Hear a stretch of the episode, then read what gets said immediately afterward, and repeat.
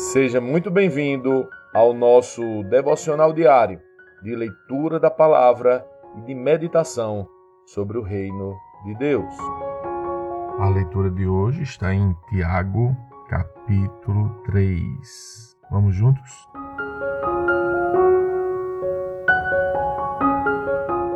Meus irmãos, não sejam muitos de vocês mestres pois nós, os que ensinamos, seremos julgados com mais rigor. É verdade que todos nós cometemos muitos erros. Se pudéssemos controlar a língua, seríamos perfeitos, capazes de nos controlar em todos os outros sentidos.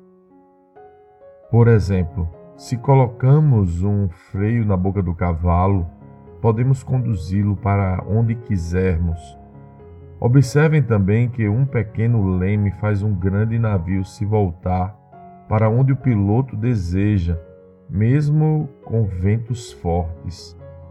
Assim também a língua é algo pequeno que profere discursos grandiosos. Vejam como uma simples fagulha é capaz de incendiar uma grande floresta. E entre todas as partes do corpo, a língua é uma chama de fogo é um mundo de maldade que corrompe todo o corpo. Ateia fogo a uma vida inteira, pois o próprio inferno acende. O ser humano consegue domar toda espécie de animal, ave, réptil e peixe, mas ninguém consegue domar a língua. Ela é incontrolável e perversa, cheia de veneno mortífero. Às vezes louva nosso Senhor e Pai, e às vezes amaldiçoa aqueles que Deus criou à sua imagem. E assim, bênção e maldição saem da mesma boca. Meus irmãos, isso não está certo. Acaso de uma mesma fonte pode jorrar água doce e amarga? Pode a figueira produzir azeitonas ou a videira produzir figos?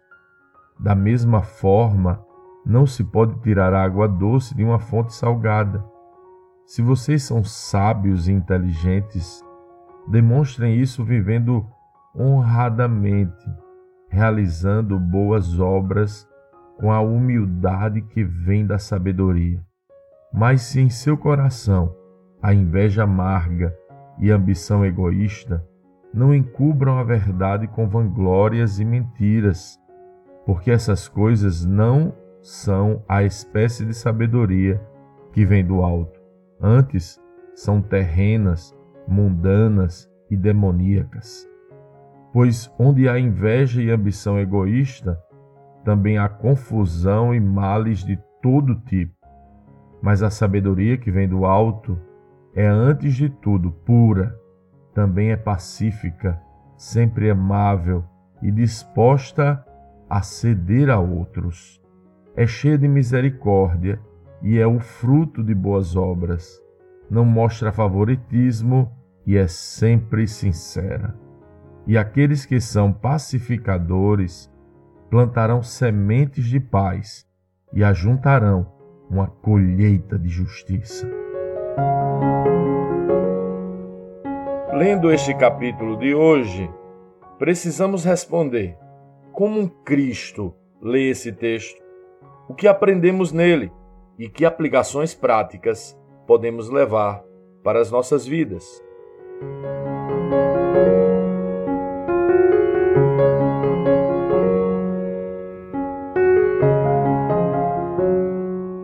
Esse texto me ensina que há duas espécies de sabedoria: a que vem do alto e a mundana. A mundana, segundo Tiago, encobre ambições egoístas, desejos de ser reconhecido e louvado, além de usar mentiras para atingir o seu objetivo. Em ambientes onde a sabedoria terrena prevalece, a confusão e males de todo tipo, diz Tiago. Já percebeu ambientes assim, onde a cultura é egoísta, fundada na vaidade e na expectativa de ser honrado, reconhecido e valorizado? Sim, no mundo observamos com muita clareza, tudo isso. Mas Tiago está escrevendo para a igreja. Infelizmente, a religião propõe esse tipo de sabedoria, que é fundamentada no que eles chamam de cultura da honra. Mas, na verdade, o que está por trás muitas vezes é a expectativa de ganho, retribuição e reconhecimento.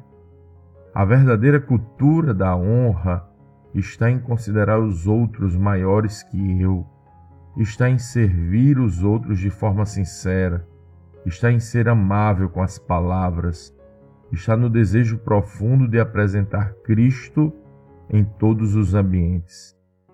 É por isso que a língua é perigosa, pois ela é um meio para incendiar a todos, inclusive a nós mesmos, com a cultura da sabedoria terrena, onde a ferramenta principal é a vanglória e o egoísmo. Mas o que é a sabedoria que vem do alto? Amo este texto de Tiago, pois diz que a sabedoria que vem do alto é, antes de tudo, pura, também é pacífica, sempre amável e disposta a ceder a outros. É cheia de misericórdia e é o fruto de boas obras. Não mostra favoritismo e é sempre sincera. Ela é pura, pois não tem objetivos egoístas não há desejo de ser reconhecido, não há expectativa de vanglória, é pura. Não é impressionante que o Evangelho apresente um Deus que se despiu de sua glória, que tinha todos os motivos para se orgulhar, mas preferiu se humilhar e muitos religiosos vivem uma cultura inversa a esta? Pois é, em ambientes onde a sabedoria que vem do alto prevalece e todos querem se humilhar e servir, sem querer nada em troca, seguindo o exemplo de nosso amado Jesus, é bem diferente do ambiente de confusão que a sabedoria terrena gera. A sabedoria que vem do alto é pacífica, amável, é disposta a ceder, cheia de misericórdia, fruto de boas obras, não demonstra favoritismo e é sempre sincera. Deveríamos passar a vida refletindo e experimentando e gerando esta cultura de sabedoria do alto. Esta é a sabedoria que vem do alto, esta é a cultura do céu. Que nossas famílias e comunidades possam experimentar com profundidade esta sabedoria. E se ela vem do alto, que possamos clamar: Vem sobre nós.